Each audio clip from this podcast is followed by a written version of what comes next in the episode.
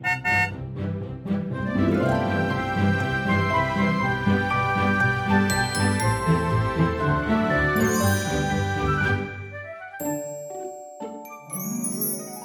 迎一起跟着 JK 过一年，陪你找到真心想做的事。我是 Kevin，我是 Jerome。大家好，我们来到这个跟着 JK 过一年的最后一集了。然后呢，也是我们这个 JK 身心灵有缘册在停更之前的最后一集。对，虽然是我们二零二二年的最后一集，但是其实现在已经是二零二三年的一月了。嗯，对啊，所以其实不知道大家对这个节目现在听到这里，然后过了这一年的时候有什么样的感觉呢？然后之前也有一些朋友他发了一些投稿给我们，分享他们的那个故事。其实我们看到之后是觉得挺有趣、挺开心的。然后待会我们也会跟大家分享。一下他们跟我们的分享，然后我们也会说一下。虽然我们整个第四季我们已经说了很多关于回顾的部分了，嗯，但是我觉得最后我们就做一个最终极的回顾吧，就是在这个结束之前。对，我们这一次就是从就是大家的投稿里面，我们只选了两篇的原因，是因为我们这次想要了解的是，就是真的跟着我们 JK。过了这一年，这四季的感觉，所以其实每一封来信其实都蛮长的。然后我们就要看一下说那个里面的那个故事啊，然后那就是可以可不可以真的有一些跟大家一起分享，就是可能不只是仅限于个人的经验，而是说可以诶普及到大家可能都可以呃有所收获的一些案例。嗯，其实我自己看完所有的投稿之后，我是觉得唯一一个比较可惜的就是那个 Nine 我没有收到他的 投稿。对。不知道他是身体还 OK 还是没有？我相信是 OK 啦，只是可能就是投稿也投的有点腻了。对啊，所以其实希望他身体是 OK 啦。然后我们接下来就来说一下啊、呃，我们这一次挑出来的两篇投稿吧。好，嗯，那我们就先从这个。M A I 这个应该念麦还是妹啊？我们先我们就把它姑且念作麦好了。哦、对，他是一个三十一岁的三五的纯生，嗯，然后情绪权威。那接下来就是麦的这个分享哦。他说：“感谢 Jerome、Kevin、Noel 这两年来的陪伴。我是一个生产者，二零二二年完整的跟着 J K 过了一年。第一等份时。”那个时候农历年刚过完，我法律研究所刚毕业，原本想要离开法律领域去尝试其他的出路，对于人资啊、猎头啊等等的工作也做了很多的功课。而在经过了几个关键的面试官善意的分析之后，我决定回归法律本科，先做尝试，而且也决定要报考。呃，律师执照，再来就进入了第二等份。二零二二年的五月开始，我在通勤的时候以及运动的时候，都在看一些函授的课程。而下班的时候呢，也继续念书，念到晚上睡觉前，而且狂练题目。因为我八月就要考试了，考他的这个律师执照。那个时候呢，我觉得自己很像是一直在灌浆的水泥车，很专心的拓展自己的法学能力。接着持续进入到第三等份。八月的时候呢，连续三周去考试，而一考完试才得知家中有人病倒。他之前怕妨碍我考试，所以都隐忍没有说。后来的九月和十月，我几次呢在半夜的时候都要直奔急诊室，重心突然从我自己的目标转移到照顾家里。本来还认为第三等份这个人际关系对于专心应考的我这个考生来说影响并不大，但回头来看，当时的课题。完全是发生在家人和自己的关系上。我还记得那个时候，J.K. 两人说要选择适时结束关系，我还无奈的想着，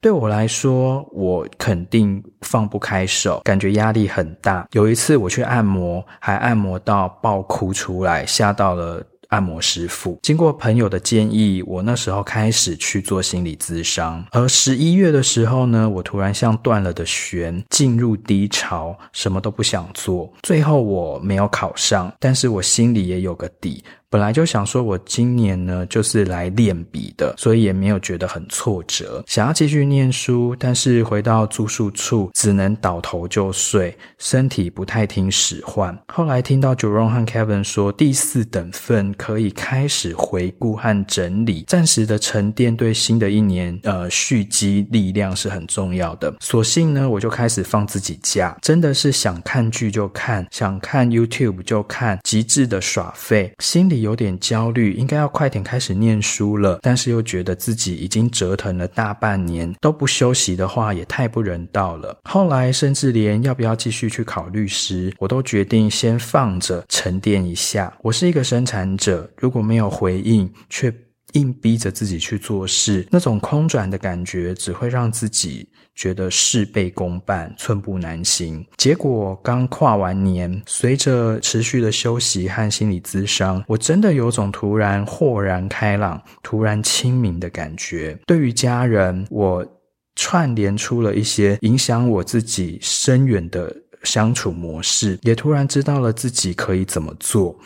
而对于考试，我在发现只剩三分钟截止的时候呢，用自己的报考记录去报名可以练考的考科。现在我内心觉得跃跃欲试，感觉一切又要开始了。这一年好像在看电影，不知道是 J.K. 推着我走，还是我自己选择了人类图的一年。不过新年 Noel 的牌，我抽到的是时钟。要把属于其他人的事留给他们，这确实是我现阶段很重要的提醒。感谢三位温暖的陪伴，接下来也会带着这些能量往前走。祝各位二零二三年学习勇敢，体验丰盛。非常谢谢 Mai 的这个分享。其实我觉得最开心的事情，真的是我们可以看到我们这一年的这个计划，真的可以让他在需要的时候得到支持。嗯，因为其实。当然，我跟 Jerome 他我们在去企划这个项目的时候，我们有自己的想法，然后我们也想呈现一个样子。但是最后出来结果如何，然后大家会不会真的跟着走，然后或者是跟着走的时候会得到什么？其实我们真的没有办法可以在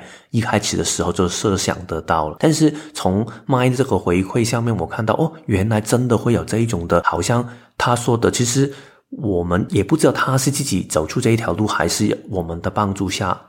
一起走出这一条路了，但是其实对于我跟 Jerome 来说，这个也是真的是一个很大的鼓励。嗯，而且其实我们也没有想说真的要别人一定要跟着我们做，嗯，因为其实我们只是当时想这一整年的计划，只是说我们自己一整年想做这件事，所以我们那时候才会把它定调为说是跟着 JK 过一年嘛。因为就算没有人跟着，我们自己也是要用这种方式过这一年这样。然后没想到，哎，的确有人，因为其实一整年。其实每一季四呃六集，这样总共二十四集这样子下来，其实如果都真的照我们每一集给的这些什么小练习啊，然后抽牌给的那些提醒啊，你也听进去啊，其实我觉得应该是人生中蛮难忘的一年。嗯，应该是因为我自己也没有真的这么彻底的做到吧？真的吗？对，因为小练习可能我就没有完全的做到啊。Oh. 有一些东西我觉得就是听了之后然后吸收进去，所以我其实也真的坦白说，真的是挺感动的。大家会真的好像在每一季下面会听到这一些东西，然后他会在生命里面真的走到一个会好像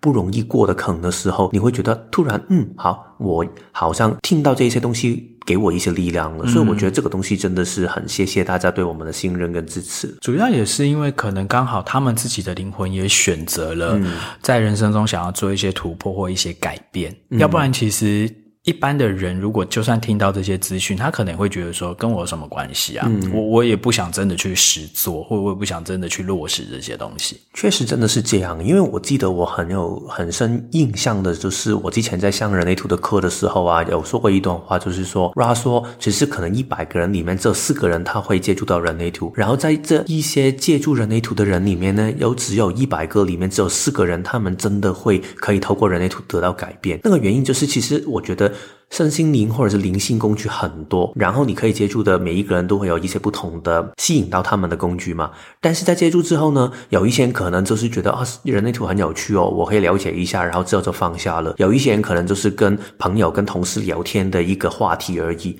但是真的把人类图落实起来，其实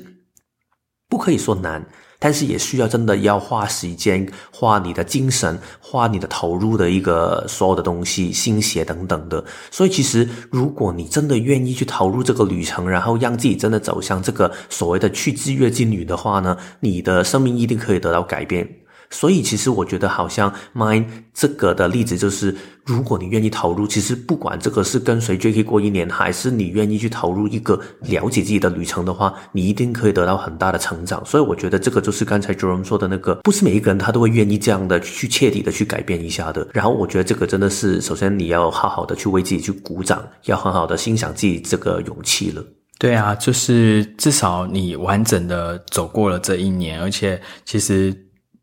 当然我们这样在念这个。呃，卖的故事的时候，也很难真的是感同身受的去体验，或者是去理解他这一年来所经历的这一些高低起伏跌宕，一定是只有当事人自己的心里其实是最深刻的，嗯、对啊。但是就是借这个机会，把麦的这一个故事呢，跟所有的听众朋友们分享，因为其实麦他是一个情绪权威，嗯嗯嗯对，所以我觉得其实光是他进入第四季的那个过程啊，就是在于说到底要不要耍废啊。到底要不要硬去做自己头脑觉得该做的事情的这件事情上面，其实就还蛮值得跟大家探讨的。对啊，其实我看他的那个一年的变化，我觉得真的是很有那种所谓的情绪中心、情绪权威的那一种光彩。诶，就是好像每一季他都会有不同的天气。因为我其实自己很喜欢举一个例子，就是其实情绪权威的人看世界，有一点像看一个地方的四季的变化。好像如果我们现在是荐骨权威或者是脊椎权威的人，你去看一个城市，去看一个世界，你就会看到一个画面。所以你去到可能台北，然后你就会记得哦，台北就是这个样子。但是情绪权威的人呢，他可能会住一年，然后他住一年的过程里面，他会看到四季的变化，他会看到。很湿冷的台北，他会看到下雨天，就是可能中午会下那个雷雨的一个台北，他可能会看到一个不同的风景等等这一些东西。从这一些不同的风景里面呢，他就会丰富了对这个地方的认识。所以好像麦他这个表达里面，他是经过了一年的时间，他完整的了解到哦，原来我这一年里面看一个同一个事情上面的心态的变化是如何。我觉得这个才是情绪权威去在生命里面为什么要等待的一个重点。因为我记得一开始学人类图的时候啊，很多人对情绪权威都有一点不太懂的一个状态，就是觉得为什么我要等？明明我现在就可以下决定啊，我现在下的决定也没有为我带来一些什么不好的结果，为什么我要等？一开始我也没有完全的懂得，因为我自己也不是情绪权威。但是慢慢多了解一下之后，我发现原来情绪权威那个等待是为了让自己可以对事情可以看得更丰富。你看的东西会叠加起来，会有一个更完整的画面，你可以感受到更有深度。当然，不是每一个事情都要好像麦这样的去等一年才可以看得清楚的。但是通常的事情就是，你越容许自己多等一下的话，你看的画面会越完整，然后你对那个事情的体会就会越有一个不一样的感觉了，所以我不知道假如你自己是情绪权威，你对他这样的一种体会跟这个变化，你是不是也会有这样的一种感觉，还是你会有一些不同的体会呢？我其实是学人类图之后，我才慢慢的去活出我的情绪权威，因为以前的话，我其实是一个蛮容易会硬逼自己去做事情的人，也许建股没有动力，或者是也许根本没有那个情绪，没有那个 feel 的时候，我也会觉得说，诶，好像就是该。交东西，或者是该做，或者是就是该照表操课的去进行一些该执行的事情。可是当我慢慢认知到说，其实我是一个情绪权威的人的时候，当然像刚才 Kevin 有分享到说，一般人在知道自己情绪权威的这个使用上面，通常只会一开始是只会知道说，哦，自己不可以太冲动的做决定，自己不可以太快的在当下就做决定，你要等，你要等你的情绪波，你要等个可能睡一觉起来，或者是等个两三天，等到情绪清明的时候再做决定。这个是通常第一步会知道怎么样使用自己情绪权威的部分嘛，但是久了之后，你会开，我自己会开始体验到说，因为毕竟情绪。中心它是一个动力中心，它是一个电池，所以有的时候你就是没有某一些情绪或情感的动力去做某件事情的时候，嗯、那其实你硬做，那那个事情其实可能就不会真的做得非常的漂亮，或者是非常的有创意，或者是非常的不同或怎么样。因为其实情绪中心呢，它之所以需要等待跟之所以需要时间的原因，是因为你要体验一个事情的深度，就是。到还没有对某一件事情很深入的感受的时候，你抓不到你出发的那个内在的驱力到底在哪里。所以其实像刚才 Kevin 举的例子，就是说，譬如说住在一个地方，你要去看它的四季嘛，就是用不同的面貌去认识一个地方，或者是一件事，或者是一个人。所以通常情绪权威的人，为什么在过生活的，就是说在生活的场景之中啊，尽量就是要开放自己的。感受，嗯，用自己的感官去认知很多的事情，因为其实情绪波段的不同会导致你今天对同样的人家说的一句话，譬如说听某一个 podcast 的节目，或者是看某一篇文章，你今天在不同的情绪波，就好像说你今天是用你切入了一个不同的季节的视角，嗯，你感受到的同样一篇文章或同样的人讲的某一句话，它会给你不同的情感的体验或者是感受的体验，那。如果你每一个面向都去体验到了之后，其实你在真正在做决定或者是在做决策的时候，你比较可以知道说你到底是所为何来，你做这件事情你享受的。地方在哪里，而不是只是为了哦抢快啊！现在大家就好像一窝蜂，就是应该要去做某件事情的时候，你不赶快赶上，你就可能会怕错过了啊，或者是你就会怕说你会落漏掉什么东西啊。其实情绪权威的人啊，我自己是这样跟我自己说啦，就是有点像是会是我的，就是会是我的。嗯、那也许他不是在现在这个时间点成熟，但是情绪权威他就是要等那个最正确的那个时机点嘛。就是如果现在不是一个最好。好的播种的时机，或现在不是一个最好的收割的时机，然后时候未到，然后你硬要抢快，或者是你硬要觉得说我现在就要做些什么决定，到头来那个也许不会是一个正确或者是一个很好的决定，所以你宁可就是要等到你。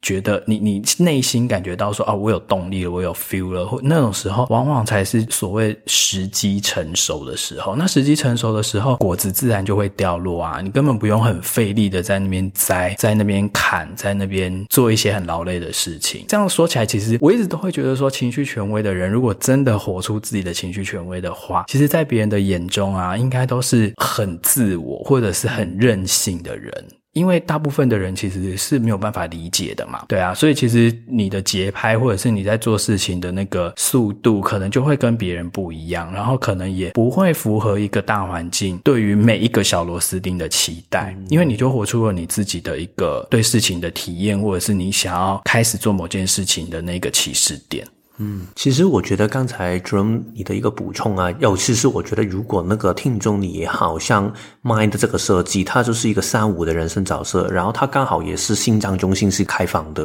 然后它另外我记得它肝部中心也是开放的，所以如果你好像这样的一种设计的话，你特别要小心的就是，当你情绪波你要慢慢去等待的时候，对你来说可能最大的挑战就是外面有很多人会对你有所期待，或者是你很想去满足其他人对你的期待，觉得很大的压力之后。然后你就会很想快一点、赶一点，把一些东西去做完，所以你就没有办法可以慢慢的去等待你的情绪波了。我觉得这个。其实不容易诶，因为其实坦白说，这个就是你天生下面的一个矛盾，你的设计下面的矛盾。而其实人类图里面每一个设计，它都会有它的矛盾的。所以如果这个是你的矛盾的话呢，也代表这个就是你这一辈子里面其中一个很重要的一个功课，你要去做。反正就是你也没有办法可以逃跑，因为你就算怎么都不做的话，别人也是对你会有期待。然后你的那个空白心脏的对其他人的看法的重视，其实你一辈子都会有的。因为我自己也是空白心脏中心，所以其实我觉得。如果是这样的话，就好好去面对，然后慢慢去在生命里面学习。如果有其他人对你有一些苛索也好，或者是请求，或者是期待也好，如何先第一步搞清楚，其实自己内心上面的取态是什么？这个就是回到内在权威嘛。所以，如果是情绪权威的话，就好好等待那个情绪过去，然后清楚，哎，这个事情我还没有一个结论，所以我先不急着去做出任何的答案。如果对方真的需要的话，那。我就说，我现在还不知道，我还没有确定。你想等，你就可以等一下；但是你不想等，你就先做吧。这是允许这个事情可以不用受到其他的压力去急着做任何的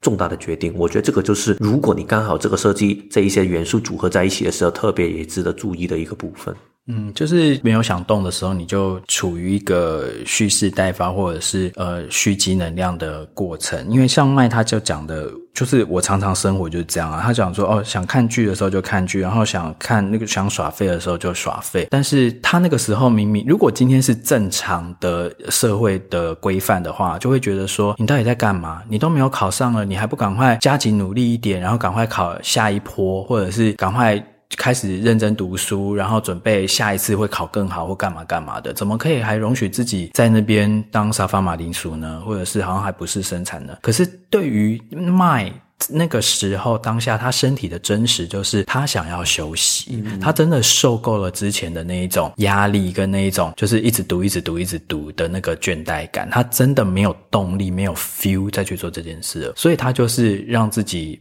摆烂一小阵子之后，诶，可是很奇怪哦，突然之间到某一刻，因为情绪中心它毕竟就是一个坡嘛，它就是会高高低低，高高低低。然后你一定是慵懒到了极致，或者是你耍废到了极致，到某个点的时候，它一定会跌升反弹嘛。嗯、你突然之间又会很有动力，像他说他在报名截止前三只剩三分钟的时候，他赶快去报名。对啊，所以其实我觉得这个真的是可能是只有情绪权威的人可能会比较。懂那个他的那个运作的那种状态，他原本都不想做，不想做，不想做，不想做，突然睡一觉起来，他就好想做，好想做，好想做。然后那个时候他才会真的很有动力的去跃跃欲试，或者是他才真的酝酿好、准备好、蓄积好这个动力，想要往前冲了。嗯，其实我自己觉得情绪权威，好像你刚才说的，可能他比较感觉那个就是好像突然一觉醒来，你就会觉得啊很有感觉，很想做，你也解释不了。但是其实我觉得根部中心跟心脏中心的动能其实也是有一点。这样的是很波动性的一种能量的输出，好像我自己是根部中心有定义嘛，然后我根部中心有定义的人，就是可能真的会一直在耍飞，然后不想做不想做，然后压力还没有到，然后底线还没有到，突然到了一个当下，我觉得是时候要动了，然后我就会做，所以我觉得。在社会上面，大家大家都太强调那种坚固的持续性动能了，所以我们好像每一天上班，你都要持续的努力。你应该会遇过一种一种情况，就是你在上班的时候，明明你现在已经可能你用一个月的时间已经跑好了一整年的业绩，但是老板觉得，既然你一个月已经跑好了，那我就要更改你的业绩，然后变成就是要多几杯才可以，因为你还有很多时间。所以很多时候社会不容许我们是用一种一波一波性的产出，但是如果你从人类图里面就会可以看见一个事情，就是这个确实本身就是一个世界下面的运作模式啊，本身一波一波性的动能模式其实是其中一种的产出的部分。所以我们之前有一集不是说过关于四颗电池嘛？所以你一定要找到熟悉你自己习惯、你自己舒服的一个。能量的输出的方法，然后这样的话，你无论在生活下面或者是在职场下面的产出才会觉得舒服，然后才会有效的。对，嗯，好，那我们 Mind 这个就再次谢谢你的这个分享，然后希望你在下一年也会继续有更好的探索跟一些成长呢。也祝你就是考上这个律师执照哦。嗯好，那我们就到下一个了。下一个呢，是我们第一季的时候也有投稿过的 Anne，她是一个三十一岁的六二的反应者哦。然后她来跟我们分享说，她这一年的成长跟蜕变。好，我开始念 Anne 的来信。你们好，我是第一季有来信的反应者 Ann。去年年初的时候呢，我许下了天天开心的心愿。然后现在呢，过完了一年，我迫不及待要来跟你们分享我这一年所发生的事了。最开心的事呢，就是我结婚了。二零零二年的五月，在亲友的祝福之下，我和疼爱我的先生步入礼堂，有他无条件的支持。那一年，我真的只专注一件事。就是天天开心，方法很简单。今天觉得做什么事情开心就去做。这么做之后，神奇的事情发生了。原本的那个我，自然的我开始显现。我感觉自己像新生儿一般，才刚要开始认识自己。我观察自己可以睡一整天，和朋友玩起来又整天不会累。有时候可以平静，有时候又很亢奋，有时候又很悲伤。甚至悲伤的时候，我也好好的去体验悲伤，竟然也是开心的事情诶。真实的我是多么的有弹性、多变而且丰富。过去我却只允许自己活成一个单一种的样子，那个人见人爱的好孩子、模范生的样子。我喜欢大家都开心但是要做到让大家都开心，真的好累，甚至身体一直透过不断生病来传达给我讯息。我现在才恍然大悟。在见到了真实的我之后，有一股很深层的爱从我的内在迸发出来。如果最强烈的批评是自我批评，那么最强大的爱也一定是对自己的爱。曾经我不懂得保护自己和照顾自己，而从今以后，我要自己就是那个最幸福快乐的人。后来我发现，我根本不用费力的去爱。当我无条件的爱着自己，我的存在和爱本质是一体的。不需要再去爱，爱就是存在。我终于认出了我就是爱本身，我也看见了宇宙在帮助我。停下工作，最直接面对的就是金钱的焦虑。神奇的是，当我的内在安定了，从前的同事和朋友居然不约而同的开始发案给我，而且主动提出配合我的步调。我明明没有对外昭告，时机的巧妙呢，就。仿佛上天精心为我安排好了一切，而我要做的就是这么简单。我只需要，也只能够真实的成为我自己。我负责开心过好每一天，其他的就交给宇宙。我信任宇宙给我的，必然是他能给出的最好版本。二零零二年，我没有生过一次病哦，我真的走在对的路上了。这两年，谢谢 Jerome 和 Kevin 在收听 JK Podcast 的这两年，刚好也是我经历灵魂暗夜和重生的两年。在我置身一片黑暗中看不见光的时候，我找到了你们的 Podcast，你们是我的天使，相信对很多听众也是。我真心感谢你们，希望将来不管你们想做任何事，也都有天使相伴。愿你们身边充满爱、善意和祝福，敬祝天天开心。很谢谢 Annie 的分享，然后我觉得对于 Anne 来说，其实因为她是三十一岁嘛，然后也是一个六二，所以换句话来说，她刚刚还是走在那个土星回归的那个时间当中，所以其实坦白说真的不容易，因为其实对于每一个六爻的人，尤其是我觉得六二在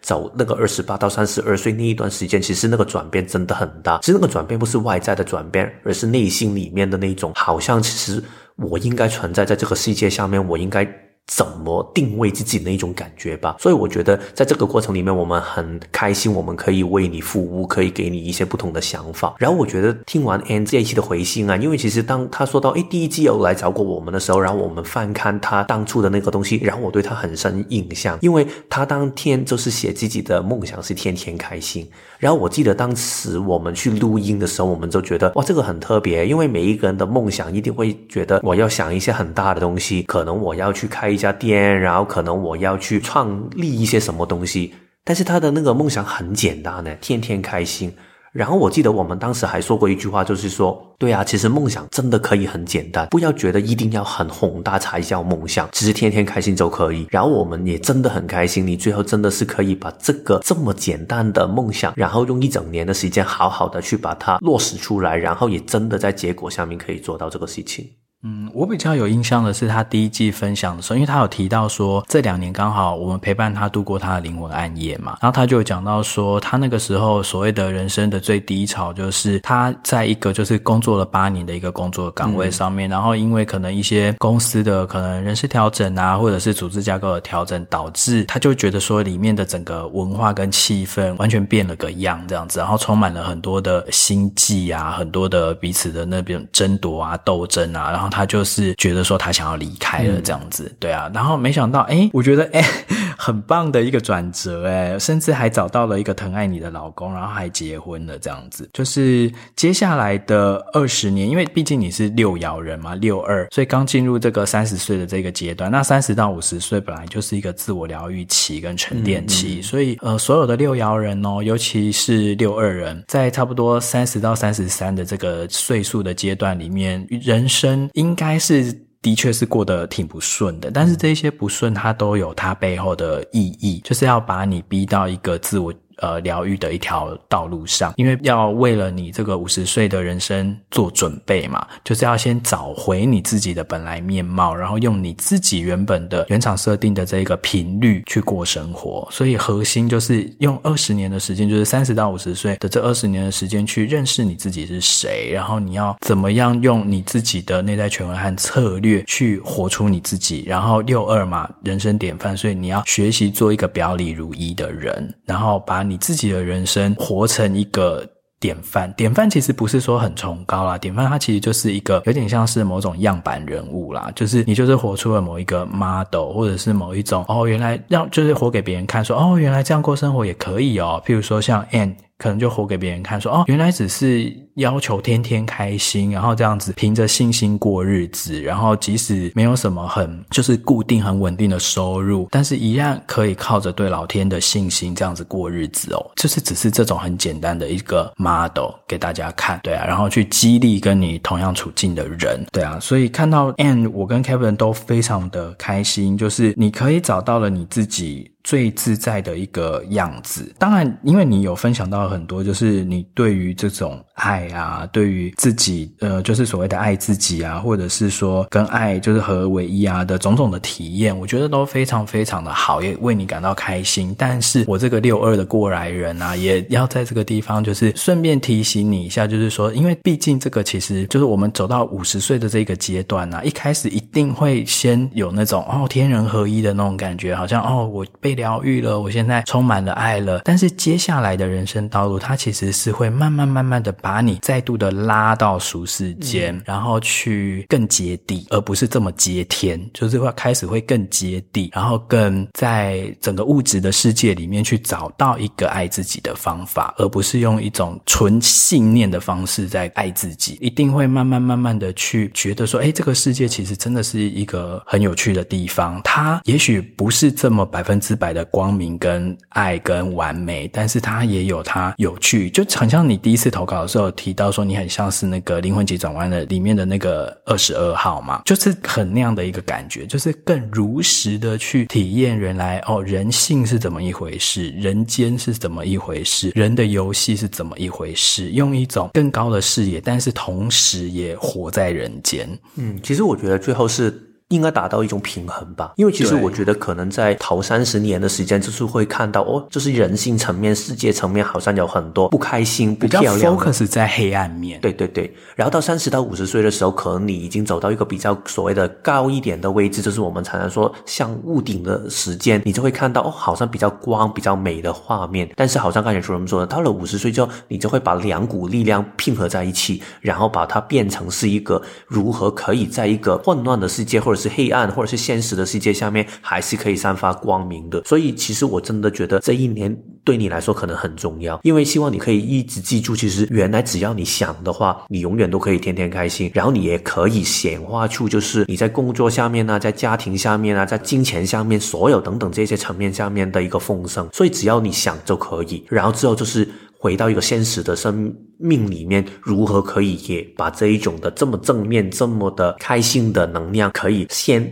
活出自己的生命，然后同时也带给更多的人呢？对，就是要先体验过这种爱，体验过这种光明，体验过这种美好之后，你把它收着，然后成让它慢慢慢慢的内化成为你这整个。能量场的一部分，嗯嗯、然后之后你要以这个东西为你的核心，因为我们人生的呃时间轴还是一直不断的会往前展开。那人生不会永远都只有这么美好的片刻，它一定还是会有一些，譬如说比较黑暗的啦，或者是一些比较杂质的东西啦，一些纷争啦，一些冲突啊，它在前方的路上的某一个时刻，它还是会在那边。但是当你的心里一直有了这个爱的种子，或者是有了这个爱与平和、光明的这一种感觉。的时候，至少你会有一个很稳定的一个基底。一个基础会在你人生中要面临其他的一些突如其来的风暴的时候，可以去稳定住你自己，然后去接住你自己。嗯，我觉得这个对作为反映者的他来说特别重要啊，因为其实反映者他天生的一个使命，其实不是来世界上面去创造什么东西。当然，他过程里面可以创造，但是他最重要的事情就是他想好好体验世界，他想去感受这个世界的能量的变化，然后融入其中。但是呢，如果你这个人他本身里面那个强度不够的话，话，然后他很容易也会受到这个外面的世界干扰，所以如果外面纷乱的话，你也呈现一个纷乱的样子。所以我觉得刚才 j o m 说那个很重要的一点就是，当你能够找到自己那个可以定住的那个光明跟里面的那个能量的时候呢，你就可以去体验。世界的不同的时候，但是同时你也不会迷失在其中了。然后我觉得你这样的话，就可以活出一个好好体验世界、好好体验生命的一个反应者了。然后也透过你这个体验，让其他人明白到如何可以开心，如何可以带来光明了。对，所以真的非常非常的祝福 Anne。嗯，所以很谢谢 Ann 跟 Mine 你们两个的一个分享，我觉得这个应该也可以给听众们得到很大的启发，其实也让我跟 Jerome 得到很大的鼓舞，嗯，因为其实我觉得就是我们做的只是一个示范而已嘛，就是一个版本而已，但是也要透过你们真的把这个东西呈现出来，从 Mike 身上看到哦，原来四季的等待如何落实出来，然后从 Ann 的这个例子来说，原来只要你有一个想法，你有一个愿景的话，你放出来的时候，它就会。让你实现了，所以其实这两个例子，如果大家听完之后，现在才觉得哦，原来是可以这样，我下一年也想试一下的话，其实这个还不迟哦。因为其实我们当初做这个企划的时候，就觉得这个其实是二零二二年的一个开始，但是之后每一年，如果你们想做的时候，你们喜欢的话，也可以跟着这个时间表，然后一集一集的去听，然后也可以从这个东西里面，在你。适当的时间点，然后得到一个需要的启发。因为人类图的这个大轮轴啊，它每一年本来就是会一直会循环式的，就是从第一等份走到第四等份，然后第四等份走完之后又回到第一等份。所以其实我们做的这个跟着 JK 过一年的这整个年度的企划，其实不是说只能在二零二二年收听跟使用，其实二零二三也可以这么用。走完一年，然后二零二四也可以这么用。走完一年，就是任何时候，如果到某一年的开始，你突然之间觉得，诶，自己的人生很迷惘，然后自己的人生你想要做点些什么改变，然后你想要找到一件就是你真心想做的事情，或者是有什么梦想想要去完成的话，你都可以依循着这个路径，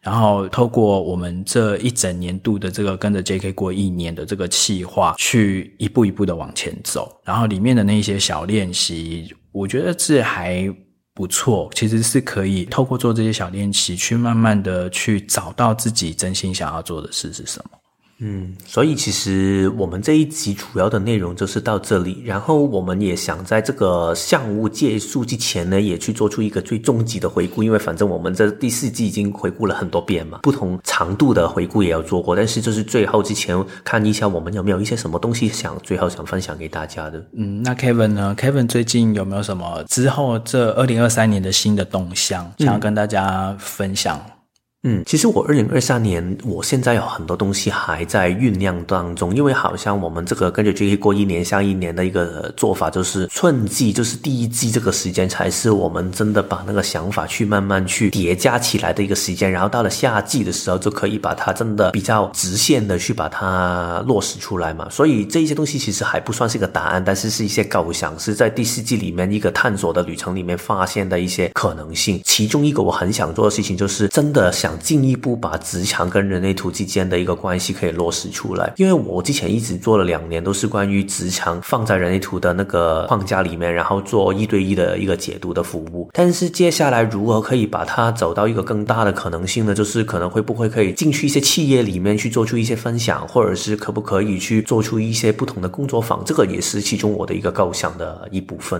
就是在职场应用这个板块上面呢。那除了在把人类图应用在职场这个领域之外，你还有其他的规划吗？其实我另外一个也想做的事情，就是如何可以去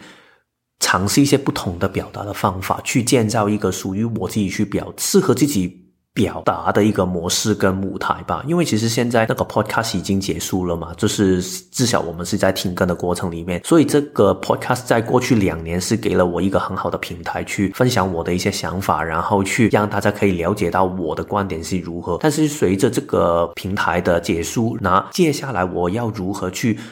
我觉得我要的不是要找到另外一个这样的同样的舞台，我是需要的，就是趁着这个机会去探索一个更不同的可能性。下一步可以做的是什么？但是现在这段我还没有一个答案。但是我觉得就是下一步我想探索的一个旅程了，就是如何可以表达自己，然后用什么样的方法会更适合自己。就是除了你原本的脸书的 po 文，然后。Podcast 的这个语音的，你想要其他的一个平台或者是呈现的方式吗？对对对，就是可能更多元化的方法去让其他不同的人认识我，尤其是可能是过去两年我都没有尝试过的一些方法，然后我也想试试看什么样的方法更适合我呢？就好像之前我也会去做一些人类图的分享或者是一些工作坊，但是那个表达的方法好像也不是我最喜欢的表达方法，但是这个就是要透过不断的一些尝试去找到适合我自己的方法了。我觉得在内容分享上或者是在一些教学上面，其实我觉得这个就是下一步我想探索的一个部分。嗯，但是讲到说用语音的方式分享，我们前一阵子发生了一件还蛮酷的事情，对，要不要跟大家分享一下？好啊，因为其实我我们不是之前就是说我跟 Jerome 在聊关于我们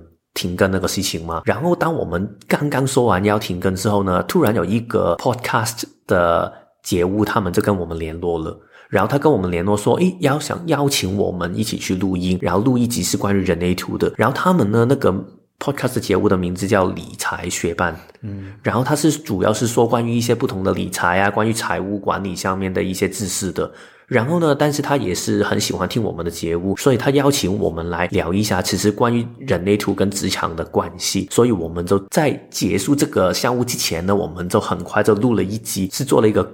Guest speaker 一个就是一个来宾啦，我们我们说要去当来宾，然后其实已经录完了，只是现在因为他们好像是要到过年期间的时候才会播出。那我们是觉得说那是一个很有趣的体验啊，因为我跟 Kevin 这两年我们自己在录这个 Podcast，其实都是在 Kevin 家中，有点像是那种家庭级工厂这样子在做事情。可是我们去那个理财学办啊，他们就真的租了一个录音室，然后在市中心这样子，然后我们就觉得哎，好有趣的体验哦，这样。样子。对啊，而且其实对我来说，我觉得最有趣的惊喜就是，哦，原来事情真的会有一个他自己发生的事情。因为我们之前两年，我们一直一直一直录，但是都没有人会邀请我们来。但是突然我们说结束的时候，讲的我们好可怜啊。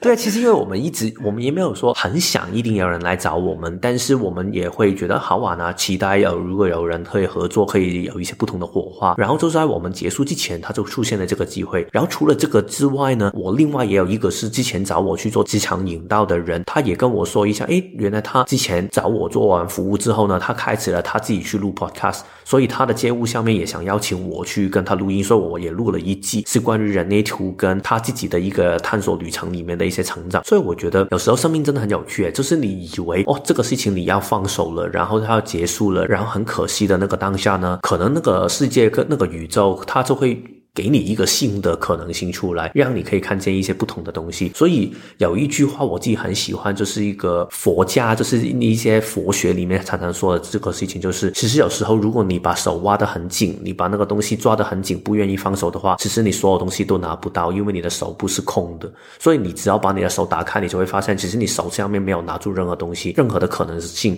都可以抓在你的手上面。所以我觉得有时候为什么愿意放手，其实是很重要的一个事情。所以希望。在这个第四季的这个季度，我觉得这个作为一个结尾也是一个很好的事情，因为其实春去，然后秋来，然后到了冬天之后呢，又是新的一年，然后你要播种的话，可能。真的需要，就是把你的那个土地上面一些不需要的东西拿走，然后你整顿之后呢，经过这一年的回顾之后呢，经历过这一段时间的探索之后呢，你应该会更清楚下一年你想播什么样的种，然后你就可以开始一个下一年的旅程了。其实你刚才讲到说，我们那时候在聊说，为什么其实没有人会找我们去、去录 podcast，可是我后来想想，其实蛮多人找你的耶，就是蛮多人可能会找你一起合作啊，不管是开课啊，或者是像玩那个 club。House 啊，或者是什么其他的，就是你从去年这一整年，二零二二年，其实你有蛮多不同的合作的类型，嗯、对，但是好像真的没有人来找我，哎，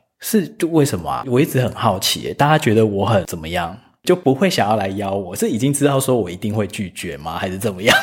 所以你是一定会拒绝吗？我觉得能量相可能真的会沟通，好像是诶，因为我在第，其实你刚才说的那一些邀约的可能性，其实我也没有真的觉得很多，可能真的是别人对我的一种投射吧。因为其实我，所以大家觉得你是一个随和的人。也不一定啊，因为其实我觉得 Clubhouse 的那个时间已经是很早之前，然后到了后面真的是好像我跟 Landy 合作那个下班后的小干杯这一系列的活动的时候，这个也是到了我们说这个活动要结束之后。所以你刚才问的那个问题，让我想起一个想法，可能就是我自己里面的开放性。嗯，因为在一开始的时候，其实我是对任何形式的合作我都会很开放，所以 Clubhouse 也会出现。但是到了后来，我觉得反而是这个 Podcast 已经开始成熟了，然后很多人来找我去做服务的人。他们其实都是说，诶，我听过 JK 的这个 podcast 等等这一些说法，所以对我来说，好像有这个平台，我觉得很安稳啊。所以其实我也觉得不需要再探索其他的可能性。如果我有一个稳定的关系的话，为什么我要再投入一个不确定的东西呢？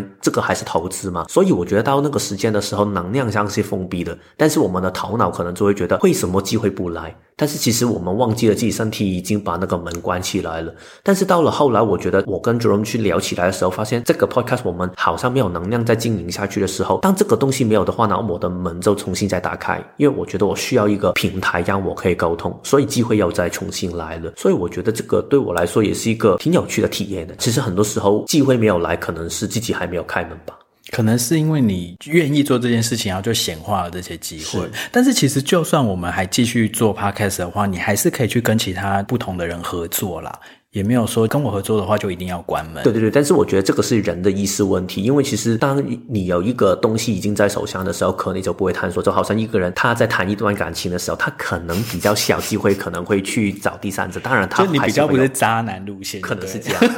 然后在工作下面，我也可能。其实这个也很正常，就是很多人可能，如果你有一份工作，然后你还是安稳的工作，就算他有一点不开心，但是你也没有这么大的动能，很想找一份新的工作。但是到了你没有工作的时候，你就会很有动能去找。可能这个对我根部中心有定义的人来说特别重要。所以我觉得，好像你刚才说的，确实现在如果回看的话，我跟你在合作的过程里面，我还是可以探索其他可能性，但是那个动能不会这么的大。所以我觉得，对啊，可能真的是好像你常常说那个 go with the flow，嗯，宇宙它会有自己那个时间的流动，然后这个也可以让我们共同去学习吧。但是至少它会让我知道，哎，原来有一开始的投入到了一个安稳期，然后到了后面就是觉得好像这种安稳反而没有带来一些什么样的惊喜跟契机的时候，然后我就需要找到另外一个可以得到契机的一个新的可能性了。然后你要走在一个。你的可能那个心脏动能下面，这个情绪动能下面的一个波折的一个状态，可能好像你之前说的，你有一些时候就要耍飞一下，然后等自己的那个情绪重新再。长出来的时候，那你会找到下一个完全不同的风景。可能对你来说，那个周期就是另外一个周期了。嗯。对，其实像我今天来的路上啊，我就在想说，因为我就是一直在感受这个情绪嘛，我就感受说啊，今天是我最后一次来 Kevin 家录这个 podcast 了。然后，因为经过了这两年啊，其实像你讲，一开始的时候，真的我每一次来，我都非常的雀跃，因为我就想说，哦，就是一种一日游的感觉，然后就是来玩一整天。就算我们那时候在开始在第一年。年的时候，一天要录四集，录到最后都没声音了，我都会觉得说，我好开心做这件事哦。可是后来真的会进入到觉得说，诶，我好像讲的差不多了，我好像也没什么多的东西可以再给出来了，我就觉得说，哦，好，那我们就见好就收，这样子就不用好像还要硬要。这这是我自己的部分啦，对啊，但是我就是很感谢说，这两年来真的是说，诶，其实听众也就是陪着我们去成长，然后去蜕变，对啊，然后我觉得这个都是能量，都是一种互相的啦，就是我们给出去的东西，最终会回到我们自己身上嘛，然后听众给我们的爱，给我们的支持，给我们的这些打气，我相信最终也会回到他们，这些祝福最后也会回到他们身上。嗯，所以我们到最后呢，我们就期待着那一天，我的根部中心的动能又再出现，然后有一个东西很想去表达，然后 Jerome 的情绪也过去，然后我们可能就会用一个新的形式再跟大家见面。对啊，我还以为你刚才说，所以到最后我们要来个大拥抱，能量相。对对对，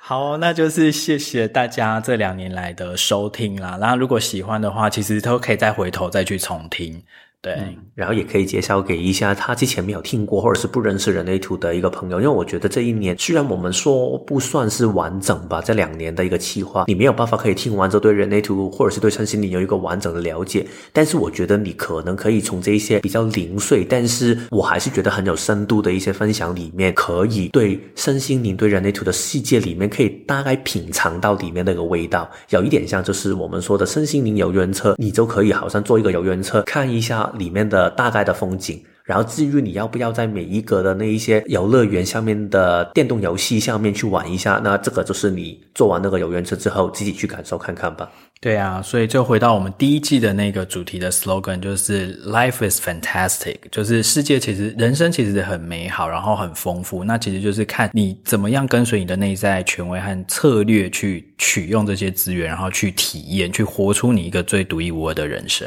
希望我们这两年的一个过程，可以让你找到你真心想做的事，然后也很谢谢你们陪伴我跟 Jerome 找到我们真心想做的事。嗯，好，好，那就后会有期喽，各位拜拜。